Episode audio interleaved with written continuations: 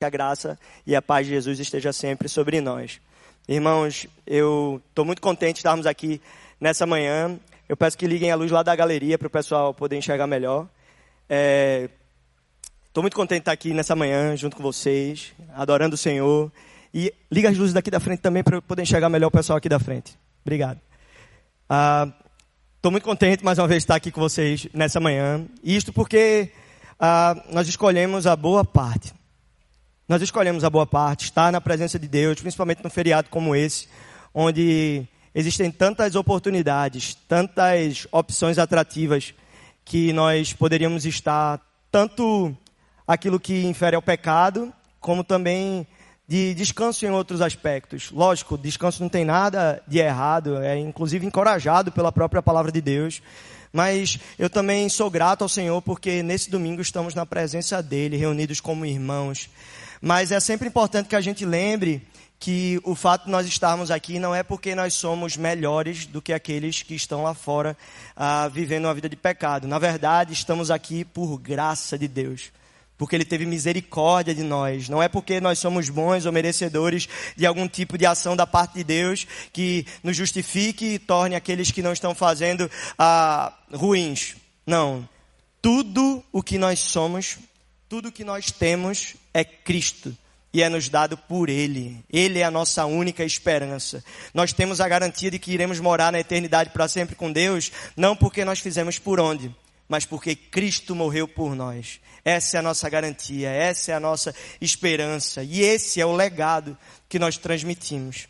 Então, antes de brotar no nosso coração qualquer tipo de soberba e orgulho por nós estarmos aqui ou senso acusatório, que a gente possa lembrar das palavras de Jesus, quando ele diz que ah, o reino dele não é para aqueles que se acham justos, mas para os doentes que sabem que precisam se arrepender.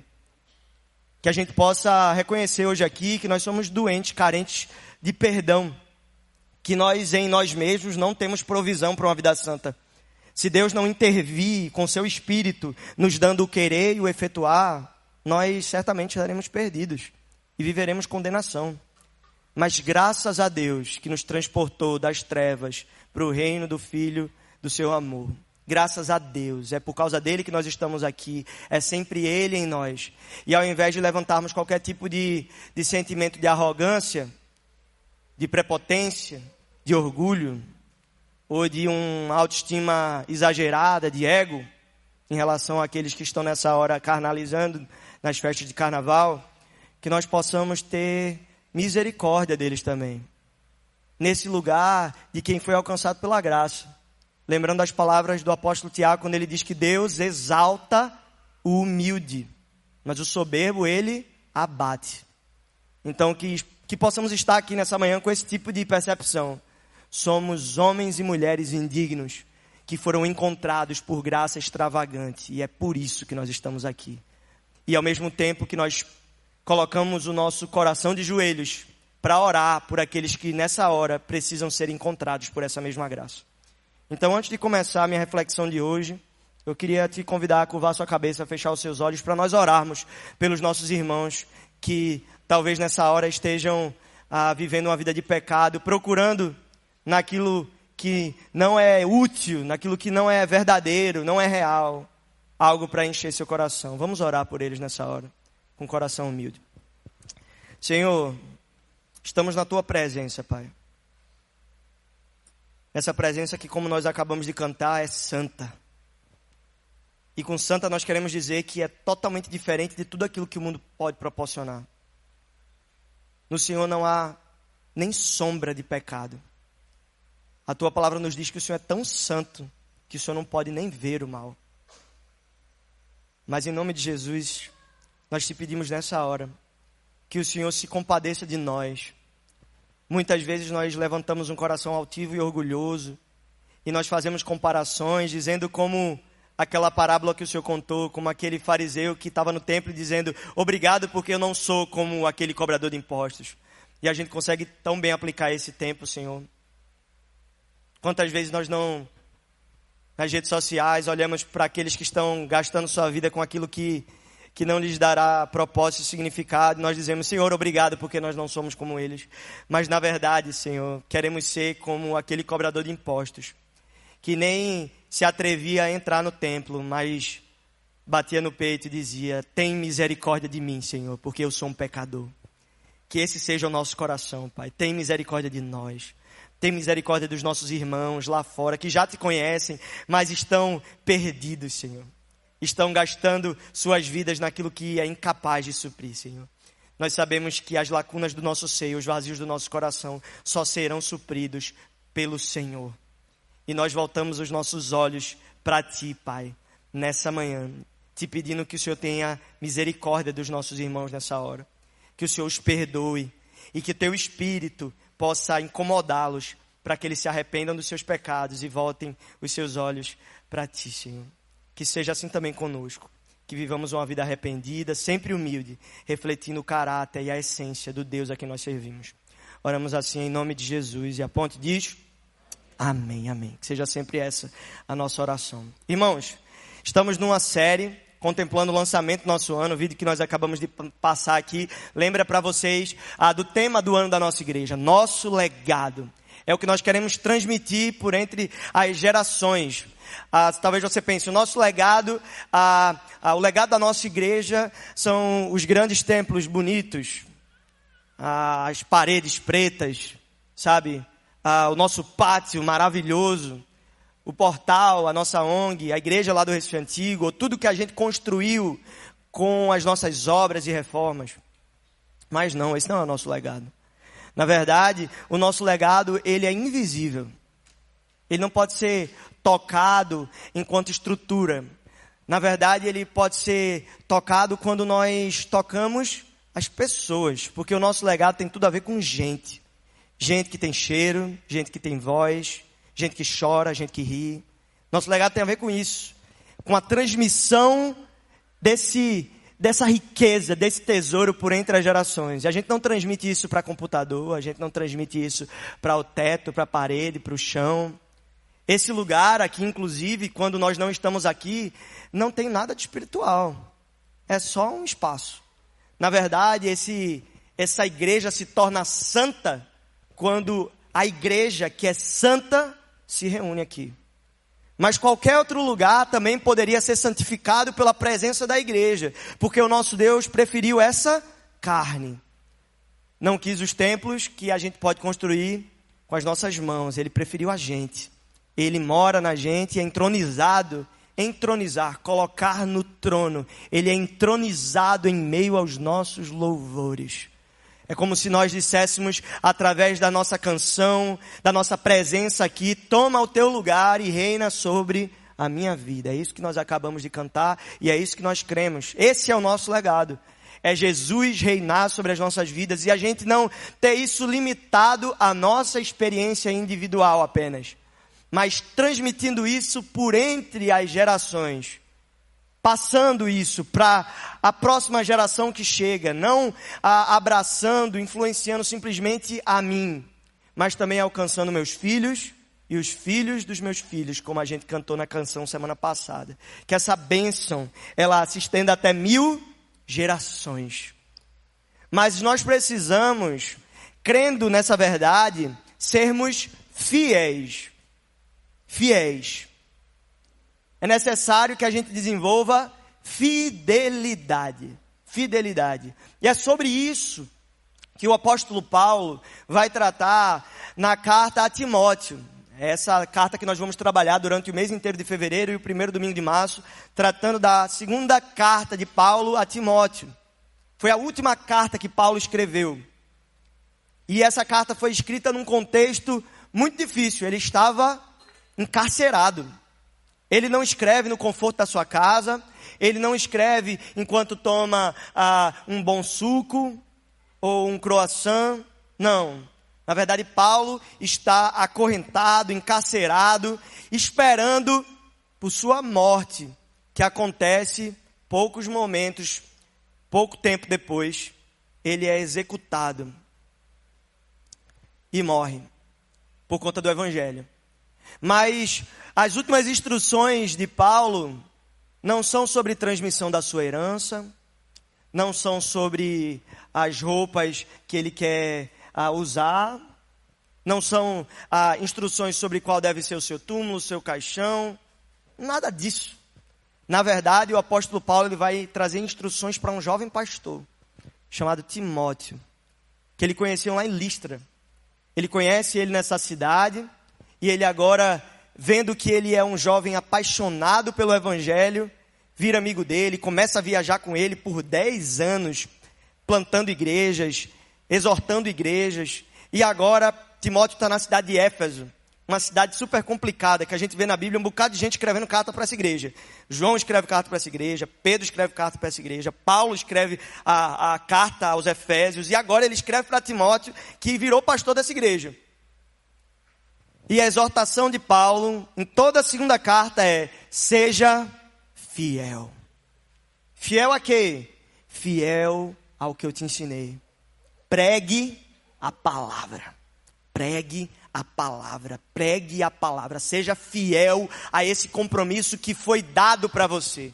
E na semana passada, no capítulo 1, nós visitamos a, a realidade que Paulo transmite de que essa fé, ela não foi a fruto de Timóteo. Ele é bom demais, então ele teve fé. Não, ele veio da sua avó, Lloyd, e também da sua mãe, Eunice, que ensinaram a verdade para ele. Paulo chega simplesmente para incendiar isso, quando ele diz: mantenha acesa a chama do dom de Deus que ele colocou em você por meio do seu espírito.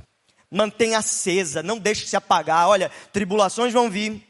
Ei, situações complicadas vão chegar na sua casa, na sua família, no seu trabalho, na sua rotina e vão te abalar de formas diferentes, mas olha, mantenha acesa a chama. Não deixe essa chama se apagar. O dom de Deus tem que se manter aceso dentro de você, como uma chama que não pode ser apagada. Porque Deus não nos deu um espírito de covardia, mas de amor, poder e moderação, equilíbrio ou domínio próprio. E no final ele diz: creia e não duvide, porque é santa a vocação. O Deus que chamou você, Timóteo, é santo. E a vocação que você tem também é santa. É diferente das demais. É diferente de qualquer outro chamado, missão que lhe possa ser dado. Deus te chamou para uma santa vocação. E agora ele continua no capítulo 2. E eu queria te incentivar a abrir a sua Bíblia no livro de Timóteo, 2 Timóteo, no capítulo 2. Se você trouxe Bíblia física, eu convido você a abrir e deixar aberta, porque a ideia hoje é ser expositivo. Contudo, por causa do tempo, vai ser impossível é, explicar, expor os 26 versículos. Nós vamos ler o capítulo inteiro. Então, você que não leu a Bíblia essa semana, tcharam, tem uma oportunidade agora de lermos um capítulo inteiro da Bíblia juntos. 2 Timóteo, capítulo 2, nós vamos ler do versículo 1 ao versículo 26. Vai ser impossível expor os 26 versículos, mas a essência do que o texto comunica, nós vamos ver com certeza. 2 Timóteo, capítulo 2, vamos ler juntos. Eu vou ler em NVI. Portanto, você, meu filho, fortifique-se na graça que há em Cristo Jesus. E as palavras que me ouviu dizer na presença de muitas testemunhas Confias a homens fiéis, homens fiéis, que sejam também capazes de ensinar outros. Suporte comigo os meus sofrimentos como bom soldado de Cristo Jesus. Nenhum soldado se deixa envolver pelos negócios da vida civil, já que deseja agradar aquele que o alistou. Semelhantemente, nenhum atleta é coroado como vencedor se não competir de acordo com as regras. O lavrador, que trabalha arduamente, deve ser o primeiro a participar dos frutos da colheita. Reflita no que estou dizendo, pois o Senhor lhe dará entendimento de tudo. Lembre-se de Jesus Cristo, ressuscitado dos mortos, descendente de Davi, conforme o meu evangelho, pelo qual sofro e até estou preso como criminoso. Contudo, a palavra de Deus não está presa. Por isso, tudo suporto por causa dos eleitos para que também eles alcancem a salvação que está em Cristo Jesus com glória eterna. Essa palavra é digna de confiança. Se morrermos com Ele, com Ele também viveremos. Se perseveramos com Ele, também reinaremos. Se o negarmos, se o negamos, Ele também nos negará. Se somos infiéis, Ele permanece fiel, pois não pode negar a si mesmo.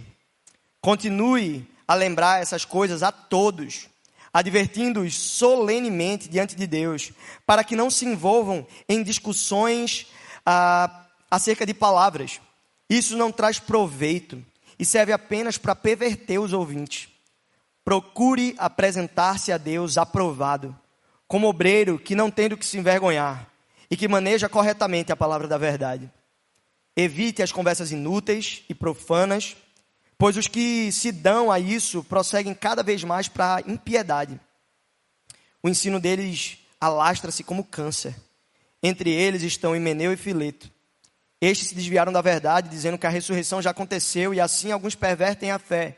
Entretanto, o firme fundamento de Deus permanece inabalável e selado com esta inscrição: O Senhor conhece quem lhe pertence, e afaste-se da iniquidade todo aquele que confessa o nome do Senhor.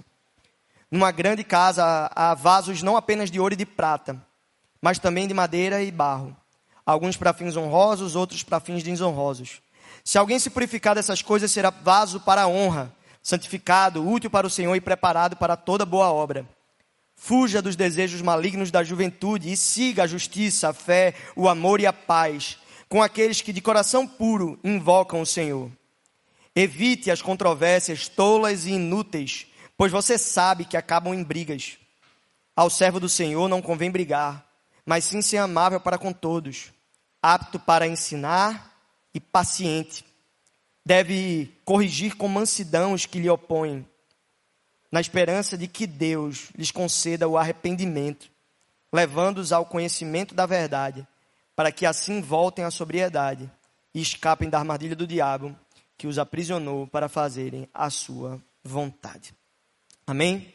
Essa é a palavra do Senhor para nós. Mantenha a sua Bíblia aberta, a gente vai acompanhando. Ele começa dizendo: Olha, portanto, você, meu filho, fortifique-se na graça que há em Cristo Jesus. Ele poderia dizer: fortifique-se ah, nas regras, na construção teológica intelectual, se fortifique nos argumentos sólidos daquilo que eu ensino, Timóteo. Mas ao invés disso, ele está dizendo: fortifique-se na graça.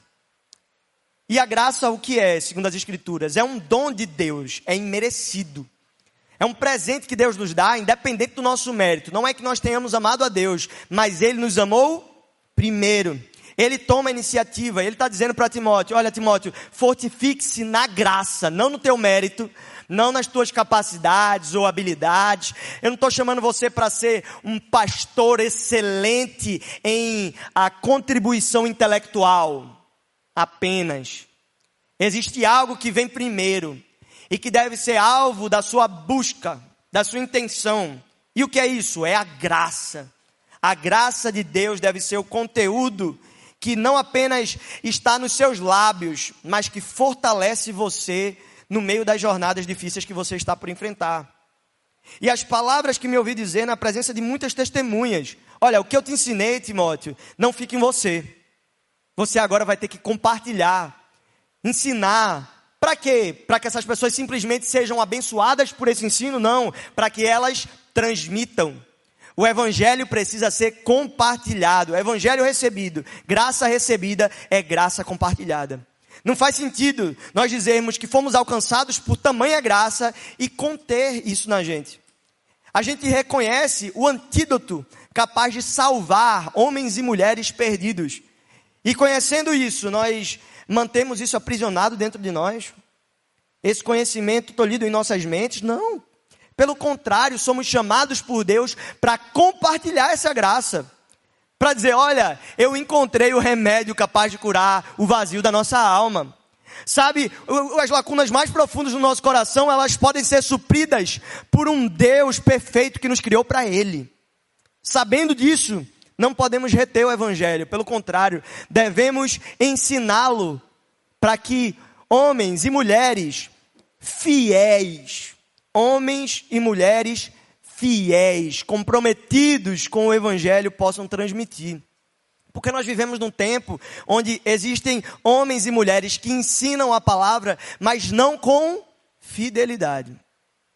E pregam um evangelho que não está a consonante ou na mesma sincronia que o ensino da palavra de Deus, porque a Bíblia ela não pode ser lida de forma deslocada. Eu pegar uma coisa e interpretar porque eu acho que é assim, ou porque é bom para mim, ou porque de alguma forma vai me trazer algum tipo de vantagem ou privilégio. Não, eu tenho que entender as escrituras como um drama. Michael Gorin, teólogo missional, ele vai dizer que a palavra de Deus de Gênesis e Apocalipse é Deus contando uma história. Eu tenho que entender cada texto à luz do todo. O que é que Deus está querendo comunicar? E muitos, nos dias de hoje, tal qual na época de Paulo, se levantam para pregar um falso evangelho. Um tipo de evangelho que, como o Ícaro bem disse aqui, ah, muitas vezes é pregado para te recompensar materialmente, financeiramente. Se você for fiel a Deus, Deus vai te abençoar, vai abençoar os teus celeiros, vão se encher de trigo. Aí pegam aqueles textos do Velho Testamento para de alguma forma criar uma perspectiva, uma intenção de que se eu for fiel, Deus é obrigado a me abençoar. Isso é um falso ensino. Não é isso que a palavra de Deus transmite para nós. Apesar de existir lei da semeadura, Deus não pode ser manipulado. Deus ele não pode ser, de alguma forma, ah, pegado sobre rédeas para fazer exatamente o que a gente quer. Na verdade, o que nós precisamos é olhar mais uma vez para a palavra, para o ensino da palavra. O encorajamento de Paulo para Timóteo é: pregue a palavra, pregue a palavra, em tempo e em fora de tempo.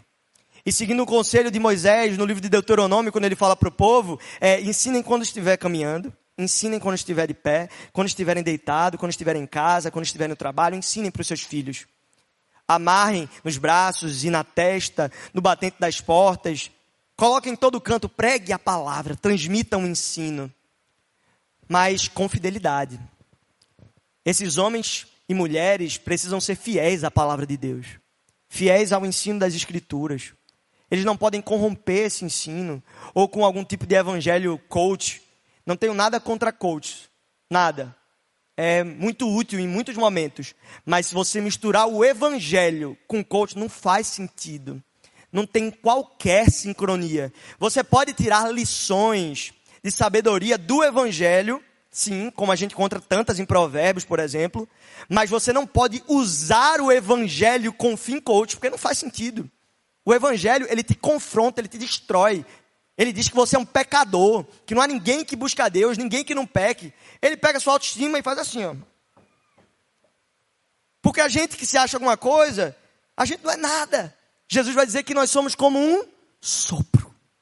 É como vapor que aparece e some. A nossa vida é isso. Nós sabemos que estamos aqui hoje, mas talvez no final do dia nós não estejamos mais. É isso que a Bíblia fala a nosso respeito, e com as nossas próprias forças nós só encontraríamos condenação. Mas graças a Deus, que se manifestou por meio de Jesus Cristo para nos salvar. E a salvação não é por mérito, não é por meritocracia, é por graça. Nós podemos aplicar meritocracia em outros aspectos, possivelmente, sim ou não, mas no Evangelho de Jesus, se fosse por mérito, nós estaríamos perdidos sem esperança alguma. Mas somos salvos no mérito de outro, no mérito de Jesus Cristo, o homem perfeito, sem pecado, que se sacrificou por nós na cruz do Calvário. É por isso que nós podemos nos achegar a Deus. Por isso, contra qualquer ensino ah, que não seja ah, fiel às Escrituras, precisamos nos posicionar. Só a Escritura, só a palavra de Deus é fonte de verdade sobre salvação, graça e fé para nós. Mas o texto continua no versículo 3. Suporte comigo os meus sofrimentos como um bom soldado de Cristo Jesus. E ele vai continuando nos versículos 4, 5 e 6. Ele vai dar três cenários. Ele vai dizer que ah, existe o bom soldado, existe o atleta e existe o lavrador. O bom soldado, o atleta e o lavrador. O primeiro, o bom soldado. Ele está dizendo: olha, que seja você como um bom soldado que não está preocupado com os afazeres da vida civil, com as outras coisas. O, qual, qual é o seu compromisso? É com o seu comandante. E trazendo isso na compreensão da fé, Cristo é o nosso comandante. Como nós cantávamos nas antigas na igreja, o nosso general é Cristo seguimos os seus passos. Essa é a nossa vocação como igreja de Jesus. Somos chamados a sermos bons soldados, não distraídos com outras coisas, mas focados na guerra que nós estamos enfrentando, na missão que Deus nos chamou para viver. seguindo o conselho, as orientações, os comandos do nosso comandante, do nosso general. Mas ele traz um segundo cenário. Ele fala sobre o atleta. Ele fala: olha, todo atleta treina, todo atleta está empenhado. E o apóstolo Paulo fala de atleta e de soldado com bastante frequência. Ele vai dizer: olha, o atleta ele treina, ele não chega na competição do nada, destreinado.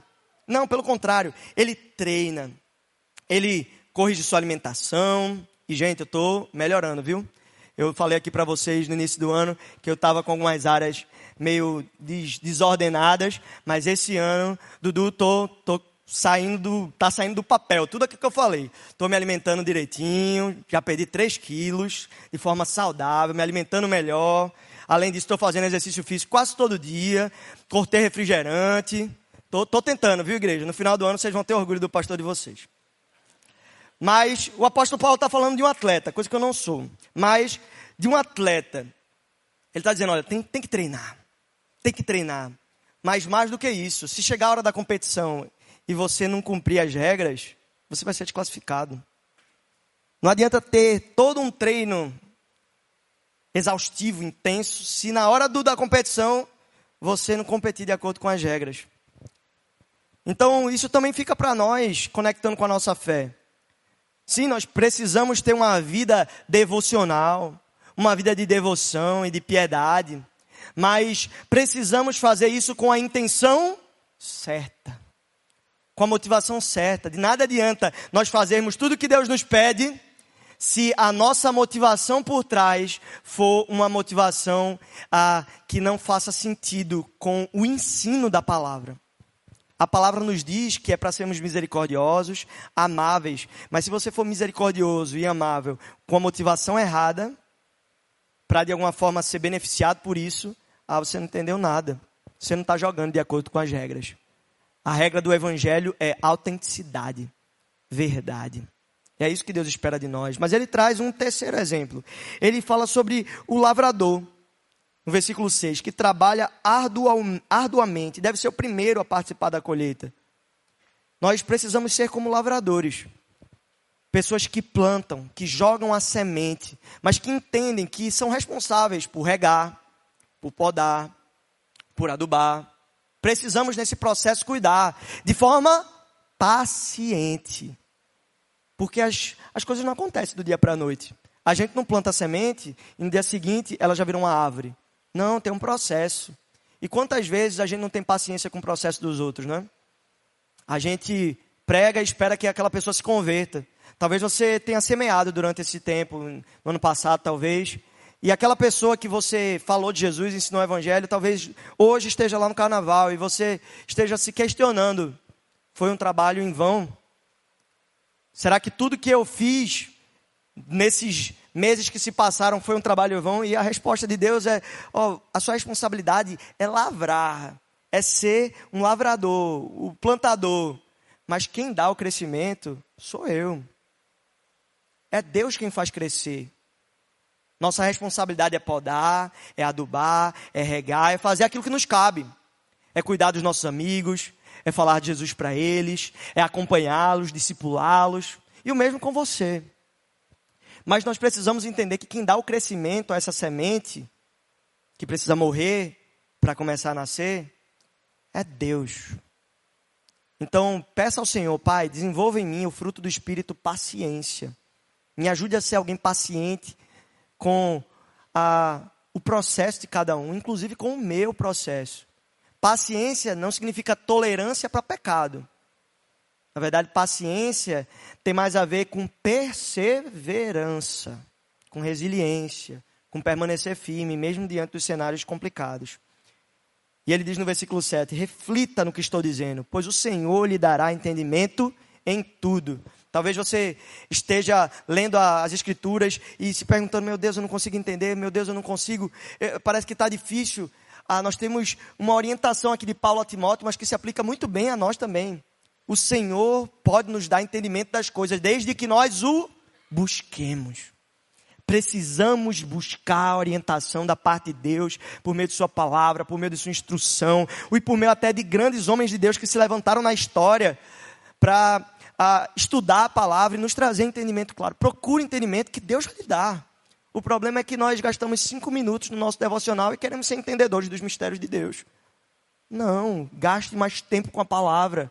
Procure entender qual a vontade de Deus. É esse o conselho de Paulo no livro de Colossenses.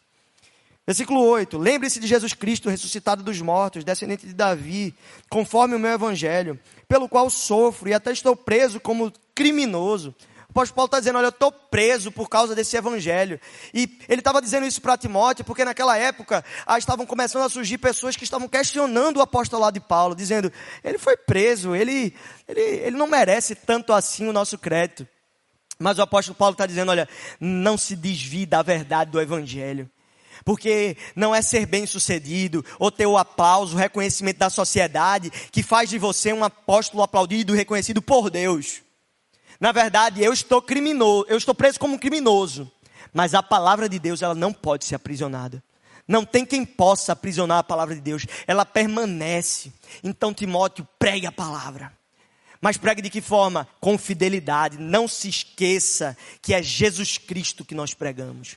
Jesus Cristo ressuscitado, não simplesmente como um modelo inspiracional para a vida de vocês, mas como o Salvador o Senhor da história, ressurreto dentre os mortos. Não abram mão disso. Jesus não é um modelo simplesmente. Nós, lógico, podemos nos inspirar nele, nós somos chamados, inclusive, para sermos imitadores dele. Mas a nossa vocação é de olhar para ele como o Senhor das nossas vidas, que governa sobre cada aspecto da nossa existência. A palavra de Deus, Timóteo, não está presa. Continue a pregar.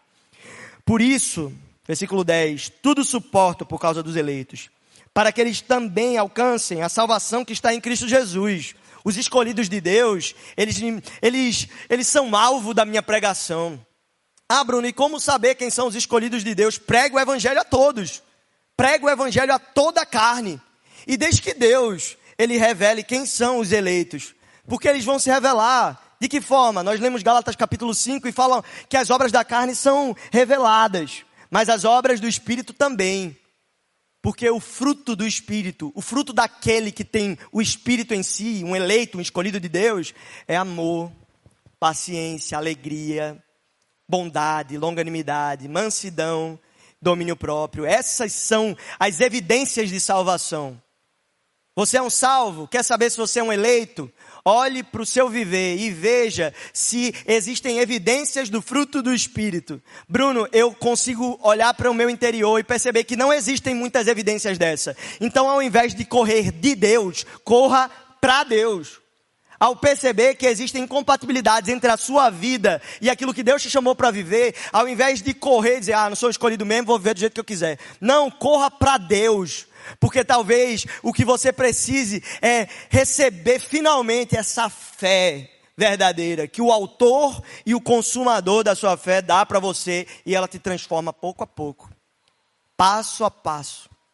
Busque o Senhor ainda mais intensamente, porque no final isso resultará em glória eterna, salvação para todos aqueles que creem. Então vem essa parte tão conhecida ali no versículo número 11. Essa palavra digna de confiança. Isso era um, como se fosse algo que os, os apóstolos, os discípulos de Jesus falavam com frequência. Fiel a essa palavra, digna de toda aceitação. Essa palavra é digna de confiança. Então, é como se ele estivesse dizendo, preste atenção nisso. Isso é a essência. É a essência da fé. E ele diz, olha, se morremos, se morremos com ele, com ele também viveremos. Significa, se nós estamos com Jesus até o dia de nossa morte, pode ter certeza que nós seremos ressuscitados com Ele também. Como o apóstolo Paulo diz no livro de Filipenses, quero conhecer a Cristo, o poder da sua ressurreição e a participação em seus sofrimentos, tornando-me como Ele em sua morte, para de alguma forma alcançar ressurreição dentre os mortos. É isso que a palavra nos garante. Se nós morrermos com Ele, certamente ressuscitaremos com Ele. No último dia viveremos para sempre. Versículo 12: Se perseveramos, com ele também reinaremos. É a doutrina reformada da perseverança dos santos. Aquele que perseverar até o fim será salvo. Nos garante, não, a, a nossa confiança não está na nossa perseverança, mas lembram do capítulo 2, versículo 1 que nós acabamos de ler? Fortifique-se na graça. Nossa perseverança é na graça, não para viver em pecado, mas em viver segundo o conselho, orientação, mandamentos do nosso Deus, que sabe sempre o que é melhor para nós. Os nossos olhos devem estar voltados a isso, perseverando, porque se nós perseverarmos, nós reinaremos com Ele, que comprou homens e mulheres de toda tribo, língua, povo e nação, e os constituiu reino e sacerdote, como diz o apóstolo João em Apocalipse. Versículo 12 ainda. Se o negamos, ele também nos negará. Eu já vou seguir para a segunda parte para fazer a distinção, porque ele diz: se somos infiéis, ele permanece fiel, pois não pode negar a si mesmo. Você fica, ah, Bruno, ah, tem uma coisa errada. Primeiro ele fala: se a gente negar ele, ele vai negar a gente. Aí depois fala que se a gente for ah, infiel, ele permanece fiel, porque não pode se negar. Então, é, é ou não é? Ele vai negar a gente ou ele vai ser fiel? Como é que é isso? Eu, eu li uma ilustração nesse livro aqui e N.T. Wright, um famoso, famoso clérigo anglicano, ele diz assim, que existe uma diferença entre viver nessa embarcação que está rumando a Nova Jerusalém e vai enfrentar tempestades, abalos, coisas que vão tentar, ah, de alguma forma, fazer essa embarcação naufragar e a gente morrer no meio do caminho. Existe uma diferença entre isso e você pular do barco, se jogar na água e dizer, desisto. Não quero mais isso não para minha vida. É isso que o texto está querendo comunicar para a gente. Primeiro, se, se nós o negarmos, ele também nos negará. É como se eu estivesse pulando do barco. Se você negar a sua fé e dizer, eu não quero mais isso para minha vida. E não apenas negar a sua fé dizendo, eu não creio em Jesus. Mas vivendo segundo o conselho do teu próprio coração, fazendo o que você bem entende. Isso é negar a fé. Isso é tomar o nome de Deus em vão. Isso é envergonhar o Evangelho. Mas ele vai dizer que se nós formos infiéis, ele permanece fiel. Sabe o que significa? Que essa infidelidade não é algo permanente. Nós não estamos perseverando na nossa infidelidade. Não, é, é, a, é o errar de um alvo. É no meio dessas tempestades que nos abalam, a gente pode até escorregar e cair. E nós vamos pecar, infelizmente. Apesar de sermos salvos por Jesus, no meio do caminho a gente vai pecar. A gente vai pecar, não tem como evitar. Não tem como evitar é, viver uma vida completamente sem pecado. Não tem. Mas é possível ser fiel. É possível se manter firme. Jesus ele fala no livro de Lucas que aquele que quiser o seguir, negue-se a si mesmo. Tome a sua cruz e o siga. Pois quem quiser ter sua vida perderá, mas quem perder a sua vida por causa de Cristo, a esse a encontrará. Porque o que adianta o homem ganhar o mundo inteiro e perder a sua alma? Nós podemos seguir Jesus. Nós podemos olhar nos seus olhos. Não para nos parecer fiéis, mas olhando para aquele que é fiel. Todos os dias das nossas vidas, tendo a certeza que mesmo quando a gente escorregar e cair, mesmo quando a gente vacilar tentando acertar, no caminho para a santidade, ele permanece fiel. Mesmo quando nós não merecermos, ele não vai dizer: "Ah, caiu, agora já era, já fiz a minha parte, você vacilou". Não ele saberia que nós o trairíamos, mesmo depois de termos o aceitado. Ele sabia que você ia pecar, ele sabia que eu ia pecar. Ele sabia que no meio do caminho nós o trairíamos. Ele sabia que Pedro negaria. Ele sabia que os discípulos iam todos fugir na hora da crucificação. Mas mesmo assim, ele se entregou. Mesmo assim, ele se sacrificou por nós. Ele renunciou. E agora ele diz: ah, vocês são chamados para o mesmo. Sacrifício vivo santo e agradável a Deus. Romanos capítulo 12, versículos 1 e 2. Portanto, rogo-lhes pelas misericórdias de Deus que apresentem o corpo de vocês como um sacrifício vivo, santo e agradável a Deus. Esse é o culto de vocês. Isso aqui não é um culto, gente. A gente só está encontrando. A gente está encontrando como igreja. Mas o culto é a vida. A vida é o culto. Isso é o verdadeiro culto. Na verdade, a gente não chega para o culto e vai embora do culto. O culto nunca acaba. Ele está sempre acontecendo. Enquanto você tiver fôlego nos seus pulmões, o culto está rolando. Está acontecendo. Deus nos chama para viver nessa verdade. De perseverança, de viver com Ele, de morrer com Ele, de saber que nós vamos ser infiéis no meio do caminho, mas Ele vai permanecer fiel, como diz no Salmo 130, com Ele está o perdão para que Ele seja temido. A gente não, não faz a vontade de Deus para que no final ele diga, porque você fez por onde, eu vou te dar a bênção da salvação. Não. a gente faz a vontade de Deus porque a gente já recebeu salvação por meio de Jesus. É porque a gente já é salvo. Não é por algo que eu vou receber se eu fizer por onde. É algo que já me foi dado porque Jesus venceu na cruz do Calvário.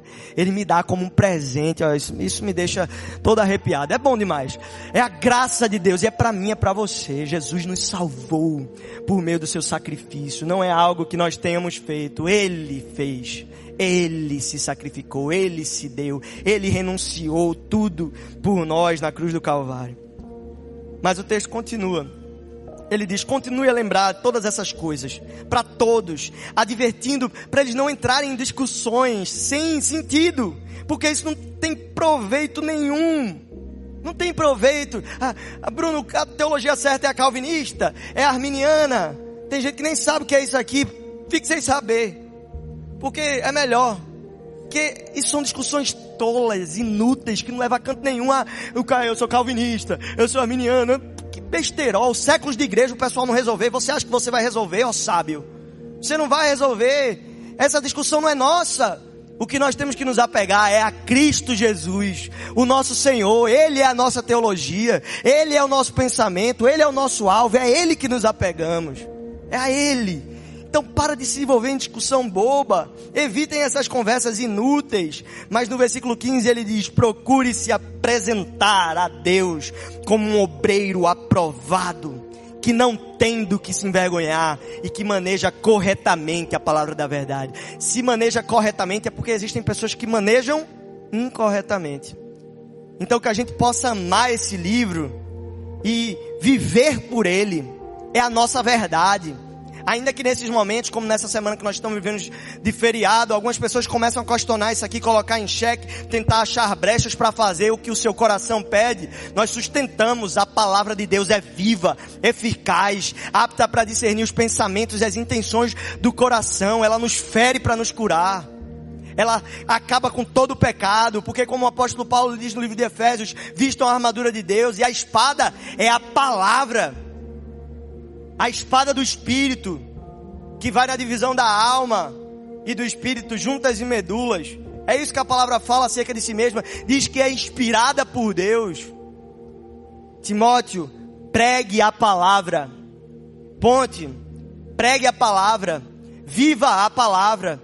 Que a vida de vocês esteja em plena comunhão com a palavra de Deus que quando as pessoas olham para vocês, elas nem precisem abrir a Bíblia, porque elas já estão vendo a Bíblia aberta diante delas. Que possamos ser a Bíblia, que os nossos irmãos que não conhecem Jesus terão acesso. Essa é a minha oração para a igreja. Que a gente viva isso de forma apaixonada. Nos últimos versículos, ele vai dizer, eu não vou conseguir terminar a expor todos os versículos, mas ele vai dizer assim que existem vasos para fins honrosos, e outros para fins desonrosos. Existem utensílios que servem para fins honrosos e outros não. Nós, como crentes em Jesus Cristo, cremos que somos vasos de honra, amém? Somos vasos de honra. Mas esses vasos de honra, eles normalmente são colocados nos melhores momentos. Sabe, você talvez tenha em casa os talheres que você só usa quando você vai receber visita. Você tem as louças que você, você arruma a casa todinha porque você quer passar uma boa aparência. Mas Andy Wright, aqui no comentário dele do livro de Timóteo, ele traz uma frase que eu achei fantástica. Ele diz assim: O verdadeiro teste do genuíno ministro de Cristo, nós, um vaso de ouro ou de prata, vasos honrosos, que agrada ao dono da casa, é se o metal brilha da mesma maneira quando ninguém está olhando. Às vezes a gente só quer brilhar na igreja, no Instagram. Mas e quando ninguém está vendo? É aí que o vaso de ouro, de prata, os vasos de honra devem aparecer. Vamos ficar em pé.